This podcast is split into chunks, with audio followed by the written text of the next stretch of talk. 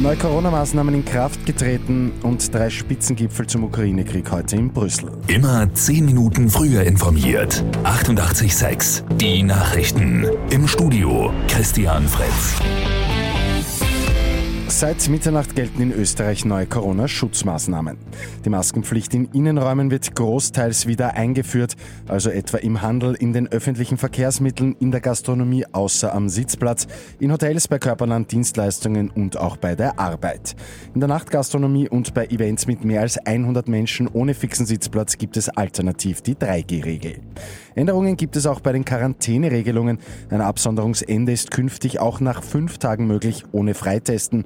Die Voraussetzung ist, dass die oder derjenige symptomfrei ist. Fünf weitere Tage muss dann beim Einkauf und Arbeiten Maske getragen werden. Der Zutritt zu Gastro-Freizeiteinrichtungen etc. ist für diese fünf Tage nicht erlaubt. Heute finden in Brüssel gleich drei Spitzengipfel zum Ukraine-Krieg statt, EU, NATO und G7. US-Präsident Joe Biden wird in Brüssel bei allen drei Gipfeln mit dabei sein. Ukraines Präsident Volodymyr Zelensky will sich per Video zuschalten. Der Westen will Einigkeit demonstrieren. Neue Sanktionen gegen Russland sind nicht ausgeschlossen. Unter anderem wird über ein Energieembargo diskutiert werden.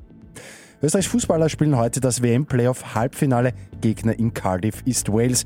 Bei einem Sieg spielen die Österreicher im Juni weiter um ein WM-Ticket. Bei einer Niederlage gibt es für die ÖFB-Auswahl keine Weltmeisterschaft. Und bei Lotto 6 aus 45 hat es am Abend wieder keinen Sechser gegeben. Am Sonntag geht es bei einem Doppeljackpot bereits um rund 2,3 Millionen Euro. Mit 88,6 immer 10 Minuten früher informiert. Weitere Infos jetzt auf Radio 88,6 AT.